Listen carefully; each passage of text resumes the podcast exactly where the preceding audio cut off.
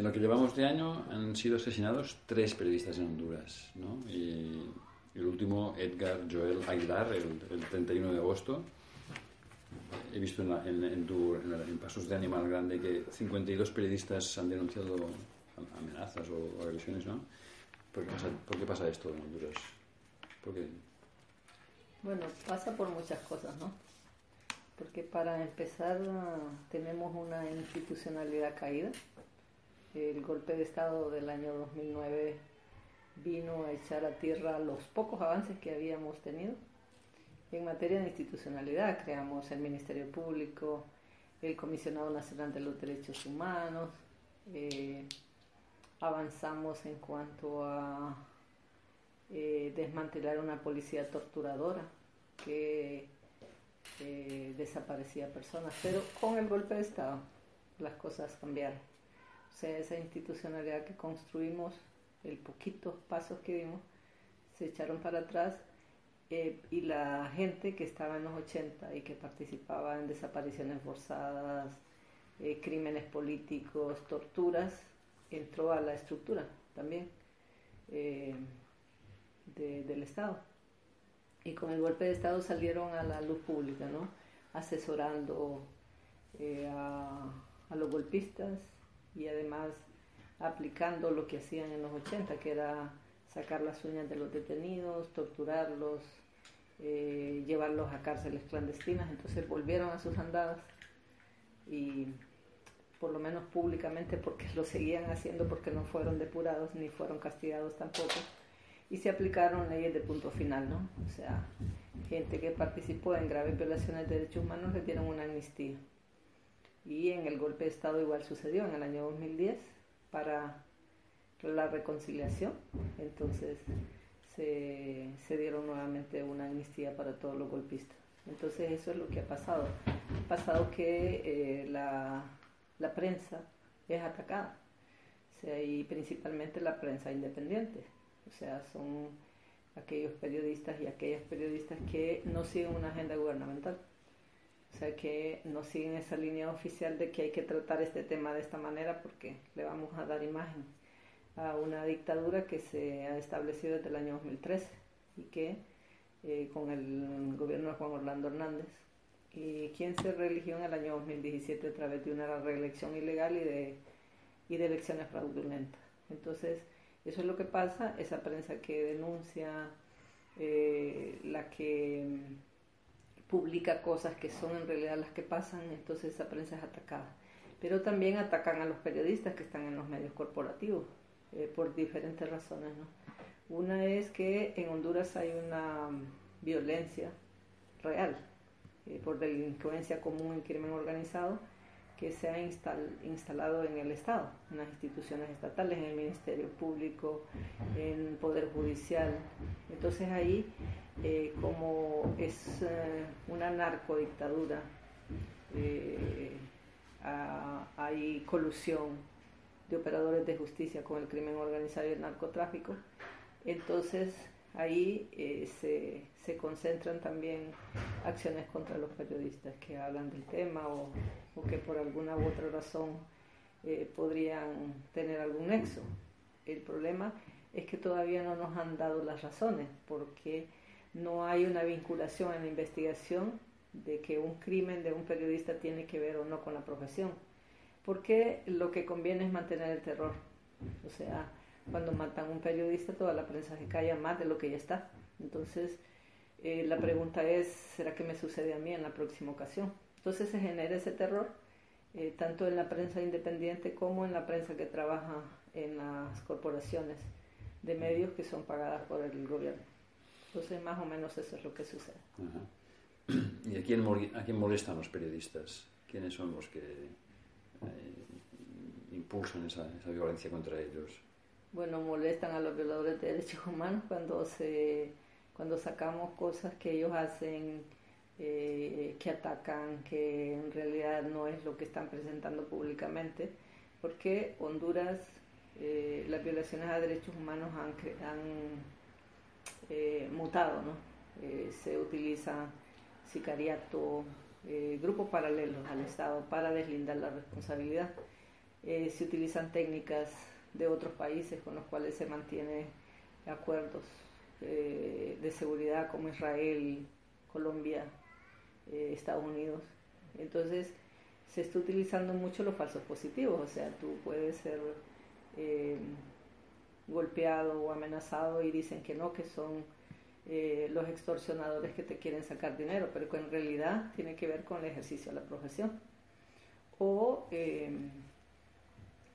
asesinan a, a, un periodista o a un defensor de derechos humanos y te dicen que fue que es que lo iban a asaltar. Entonces utilizan la violencia común, delincuencial, con esa violencia generada que tiene como objetivo sembrar el terror en la población y que todo el mundo esté callado. La denuncia de, los defensores de los derechos eh, ambientales parece que va muy ligada también con esta situación. ¿no? Eh, tú informaste del asesinato de Berta Cáceres. Eh, hay muchos, muchos defensores de derechos de los indígenas y del medio ambiente ¿no? que también son, son perseguidos, agredidos, asesinados. ¿no? Está vinculada una cosa con la otra. Sí, claro, porque este, los defensores y defensoras de los territorios tiene que estar luchando el día a día con los megaproyectos que se están instalando. O sea, hay mineras, hay hidroeléctricas, eh, hay extracción de diferentes eh, minerales eh, que se están haciendo en poblaciones indígenas y que o en, en, lugares donde hay mucha riqueza natural. Entonces, ¿qué pasa? La gente se está quedando sin ríos, se está quedando sin las fuentes principales de agua, sin sus recursos naturales se están contaminando el medio ambiente y eh, hay comunidades muy desplazadas. O sea, se desplazan por las mineras, lo, pasan a otro lugar forzosamente con la quiciencia del Estado eh, y no hay un castigo para eso. Entonces tenemos una comunidad en el occidente del país a la que le sacaron los muertos de su cementerio porque habían lingotes de oro ahí. Entonces lo sacaron en un cementerio que tenía más de 200 años. Entonces, pero ese afán de lucro llevó a la minera y al Estado a permitir que se vulnerara el patrimonio cultural de la comunidad y además la memoria histórica de sus familiares. Entonces sacaron a sus muertos. Y ahí mismo, en el Occidente, varias comunidades han sido desplazadas por varias veces. Entonces les quitan sus tierras y no hay una consulta previa eh, libre e informada, tal como eh, debería de ser. O sea, una comunidad cuando acuerda tiene eh, concesionado todo el territorio. Entonces llegan compañías y se establecen ahí sin eh, que la comunidad sepa, sino que ya se da cuenta cuando llegan a hacer las operaciones de la compañía, las operaciones mineras o las hidroeléctricas que se instalan. Entonces, eso es lo que está pasando. Mm, leí una entrevista que dijiste que Honduras se vendía al mejor postor y a los periodistas nos persiguen por, por denunciarlo, ¿no? Nos asesinan por denunciarlo, ¿no? Es así. Es así. Eh, Honduras es abierto a los negocios, a los negocios de quien quiera comprarlo. Tenemos un presidente que es socio de un montón de empresas y entonces por eso las vende al mejor postor. Pero hay grupos que a lo largo de la historia nos han eh, robado la riqueza de nuestro país. O sea, es una oligarquía que se ha nutrido por más de 100 años y que se ha turnado en el poder a través de partidos políticos. Entonces, eh, cuando denunciamos eso y cuando tocamos cosas estructurales, que decimos exactamente cuál es la génesis de toda esta violencia, entonces ahí es donde hay enojo y ahí nos atacan. Entonces, eh, a la par de eso se han ido creando leyes para limitar aún más el ejercicio de la profesión. Entonces ahí podemos tener leyes de inteligencia militar que eh, tú no puedes tocar temas porque te dicen que son de seguridad nacional. Entonces no puedes hablar de ese tema. O eh, quieres, eh, pides información de, por ejemplo, por qué Honduras compra software para vigilar a los defensores de derechos humanos y te dicen que no, que es una estrategia geopolítica y que es un tema de seguridad nacional que no pueden darte información. O el presidente actual ha contratado a abogados londinenses para que lo defiendan en cuanto a eh, acusaciones y, vinculaciones que le hacen con eh, narcotraficantes en Estados Unidos y entonces él ha contratado a estos abogados, hemos pedido información, entonces no la dan. O sea, porque eh, en Honduras se creó también algo que se llama Ley de Secretos Oficiales, eh, que viene a limitar aún más lo que habíamos creado, que era la Ley de Acceso a la Información. Entonces la Ley de Secretos Oficiales te encripta la información de 5 a 25 años. O sea, y a, al libre albedrío de los funcionarios públicos que te pueden decir que un contrato o una concesión minera no te pueden dar información porque este es un, tema de seguridad o lo que se les ocurre en ese momento y entonces se cierra el espacio para que la población pueda conocer exactamente qué es lo que está pasando con X o Y tema. Entonces, eh, cada vez se va limitando más. Ahorita eh, se ha creado, se ha aprobado un nuevo código penal que va a entrar en vigencia el 10 de noviembre de este año. Este nuevo código penal limita exageradamente la libertad de expresión, eh, penaliza toda la cadena informativa, todo el mundo va preso ahí. O sea, incluso alguien que retuitea, por ejemplo, tú pones un tweet y te lo retuitean, entonces ahí puede, la persona que lo hizo puede ir a la cárcel por hacerlo. Entonces, y además se eh, penaliza la protesta social. O sea, te pueden decir que sos terrorista y entonces te aplican una pena bastante fuerte. Igualmente eh, la gente que está luchando por la tierra, entonces también eh, se le acusa de, de, tentación de edificios públicos y, y van presos. actualmente tenemos siete mm, defensores del ambiente que están en una cárcel de máxima seguridad estos eh, defensores estaban luchando por un río eh, que una minera lo está contaminando en arriba del Atlántico. Es la minera se llama Inversiones Los Pinares, que es propiedad del yerno de un terrateniente que estuvo en el agua, que ya murió, Miguel Facusé, eh, pero que siguen con la situación sus familiares, ¿no? teniendo las tierras nacionales. y entonces la hija y el yerno son propietarios de esta minera que tiene mucho poder, mucha influencia. Entonces los defensores eh, son 31 criminalizados, ya fueron 12 a la cárcel inicialmente, pero un juez les dio sobreseimiento definitivo y ahora fueron 7 más y están en una cárcel de máxima seguridad en ropa interior, eh, bajo eh, tratos crueles, inhumanos y degradantes, y ahí nadie hace nada. O sea, es como la típica eh, eh, para sembrar el terror, la típica excusa ¿no? para replicar el miedo en las poblaciones que no puedan defender sus derechos. Entonces, eh, ahí está, con un sistema de justicia, un ministerio público que te crea delitos, que te los implanta.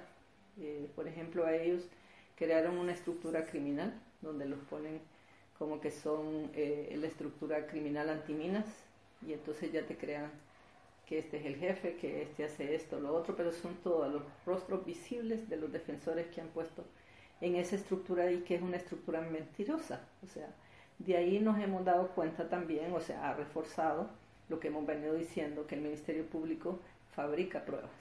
Entonces, y lo está haciendo con más énfasis hacia las personas que defienden derechos humanos y aquellas personas que están en oposición política. Entonces, eh, no es mm, nada raro que te puedan decir que tú estás atentando contra la seguridad interior del Estado y te llevan a una cárcel que fue creada para narcotraficantes y crimen organizado. Volviendo a los periodistas, ¿quién nos defiende? ¿Quién, hay, ¿Hay un colegio de periodistas o o tenéis que confiar más en entidades como el PEN o como Reporteros Sin Fronteras del que tú eres corresponsal, ¿no? O en el PEN eres presidenta, ¿no? Hay, el Colegio de Periodistas de Honduras. Hay Colegio de Periodistas, hay Asociación de Prensa, pero son instituciones que no te defienden. O sea, eh, en el caso del Colegio de Periodistas defiende a los periodistas que, que pertenecen a esa estructura que fomenta el posicionamiento del status quo sea, no te va a defender, por lo menos en mi caso nunca ha hecho ningún comunicado por todas las amenazas que he sufrido. En el caso de Milton Robles tampoco. Milton tuvo toda una serie de amenazas y tuvo que irse de Honduras. Entonces, nunca vimos un pronunciamiento, tampoco vimos acciones. Entonces, eh, se ha creado una ley de protección para periodistas, defensores de derechos humanos, comunicadores sociales y operadores de justicia. Pero este, a raíz de eso se creó un mecanismo de protección, parecido al de Colombia, al de México, pero que tiene tantas falencias y además que coloca, le da la zanahoria al conejo, ¿no? O sea, la policía y el ejército que te ataca, que te vigila, es la que tiene que implementar las medidas. Entonces, esos son los que te ponen como escolta, si estás en grave riesgo, y más bien corres más riesgo con ellos, porque lo que andan haciendo es un levantamiento de información de inteligencia para que decir con quién te reúnes, dónde, eh, quiénes son tus fuentes y todo eso. Entonces, eso limita más el ejercicio de la profesión. Entonces, eh, está el Comisionado Nacional de los Derechos Humanos, que saca comunicados a cada momento, pero que no tiene una acción contundente, a pesar de que su ley orgánica ya le dice que puede ir a cualquier lugar. Entonces, y revisar documentos, expedientes, no está cumpliendo con su labor. Entonces, lo que te decía anteriormente, la falta de institucionalidad hace que no funcione nada. Entonces, ¿qué pasa? Estamos eh, haciendo esfuerzos, organizaciones para proteger periodistas. En el caso de PEN Honduras, ha trabajado con escritores. Eh, y la denuncia internacional en cuanto a eh, cómo la impunidad impacta en el ejercicio de la profesión. En el caso de la organización donde estoy también, la Asociación por la Democracia y los Derechos Humanos, acompañamos gente que tiene muchas amenazas, les acompañamos en terreno, les apoyamos con abogados gratuitos, les capacitamos en seguridad o les ayudamos a buscar fondos para salir del país o desplazarse de su lugar.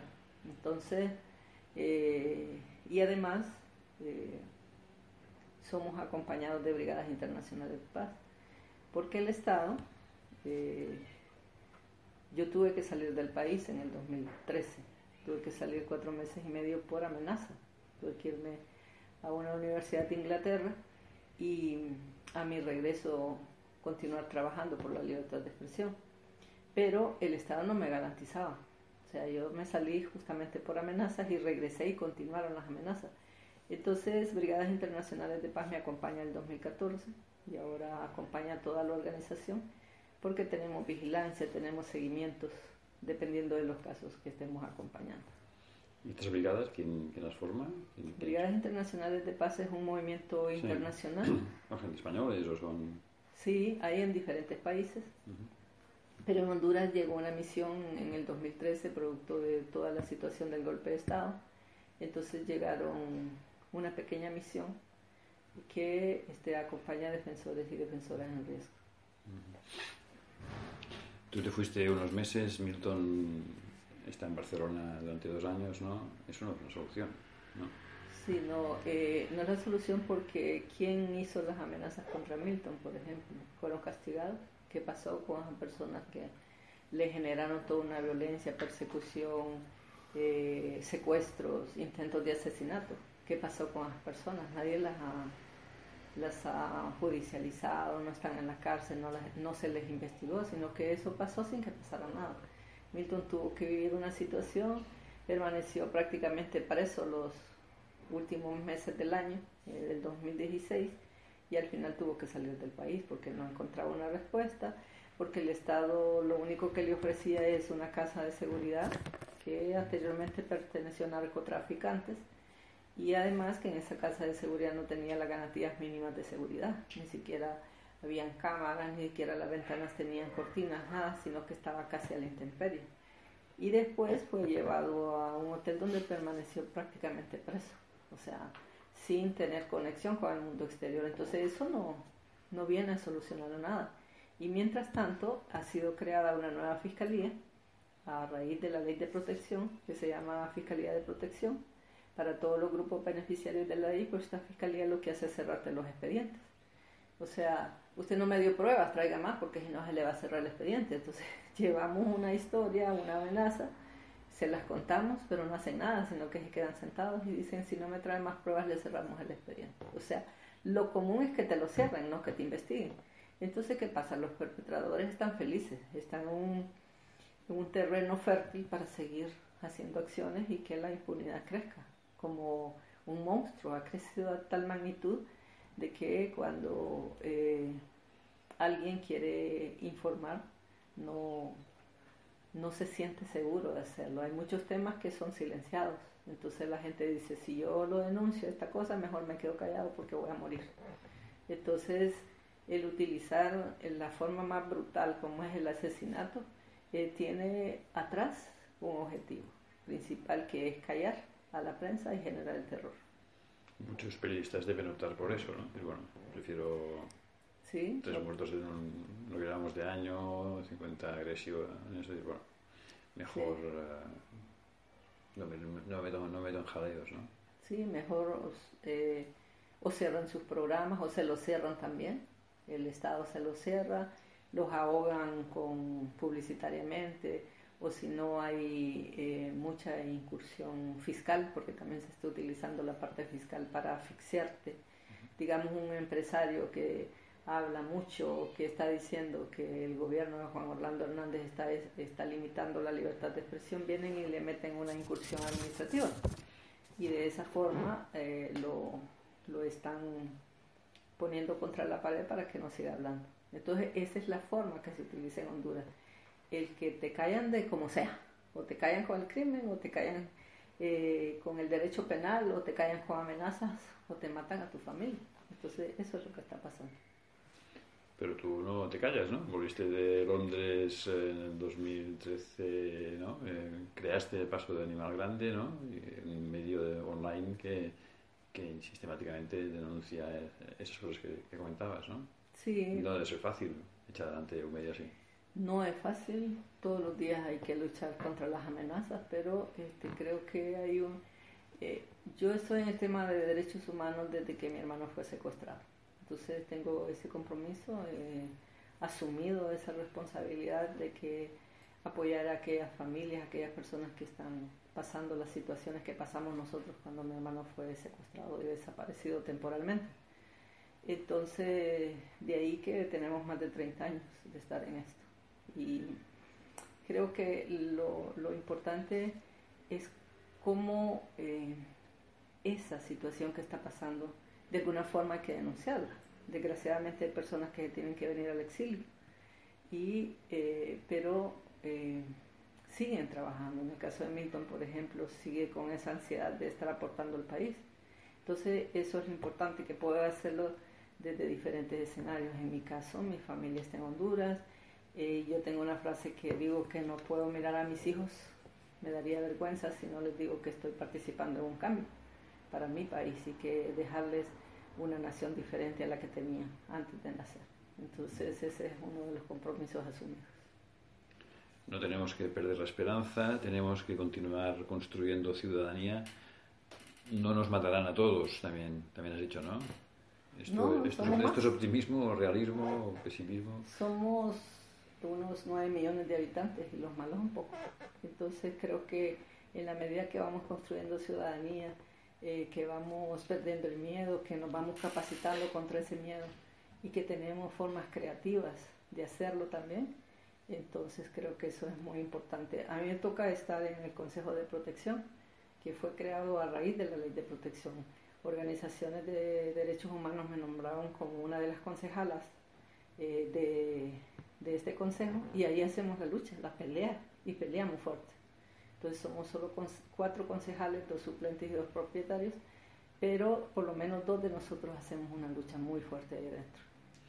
¿Y de dónde sacas las energías para, para esa lucha? ¿De, tus hijos? O? Bueno, diariamente este, me encuentro con, con mis hijos en la casa y mi hija. Entonces eso es el motor principal de mi vida pero también es la fuerza que, que, yo soy cristiana también, esa fuerza que me da la parte espiritual, pero también hay una cosa muy importante, el ver personas sufriendo, esa gente que te llega a diario a la oficina y que te dicen que no pueden hacer nada más, que están perseguidas, que ya no tienen opciones, eh, algunas que incluso eh, quieren optar por el suicidio porque ya no ven una situación. ven tanta impunidad y que nada funciona en el Estado.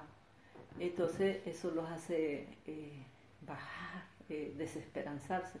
Pero el darle esa energía, el contarle lo que pasaste, que son situaciones similares, de cómo lo afrontaste, eso eh, te ayuda pues a, tener esa, fuerza. Y em, estoy preparando un libro que se llama De la amenaza a la esperanza. Entonces ahí vamos a contar todas estas anécdotas que hemos pasado porque han sido algunas muy fuertes y otras eh, de mucha bendición también. ¿Y un cambio político es previsible, es posible o hay que descartarlo? No, no lo descartamos. Es un cambio que debe darse. O sea, no hay nada que dure 100 años, nada. O sea, los imperios han caído, el imperio romano cayó. O sea, ¿y por qué no va a caer una dictadura? Este, cayó en los 40. Entonces, por, claro, eh, trae consecuencias para la ciudadanía, ¿no? Hay muertos, hay heridos, hay impunidad.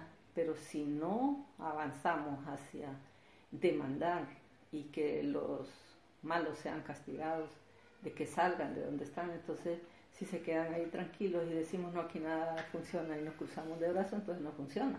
Entonces hay que hacerlo, hay que continuarlo. Lo más que te puede pasar que es que te quiten la vida, eso es lo más. Pero eh, es todo ese cambio que vas impulsando y todo el pensamiento que vas dejando, ese legado a las futuras generaciones, que puedes pasar la antorcha y decir con, con mucha esperanza, bueno, vienen otros que van a luchar, hay jóvenes eh, que están haciéndolo con mucha garra también. Entonces creo que eso es las cosas que a uno le dan ánimo para seguir adelante.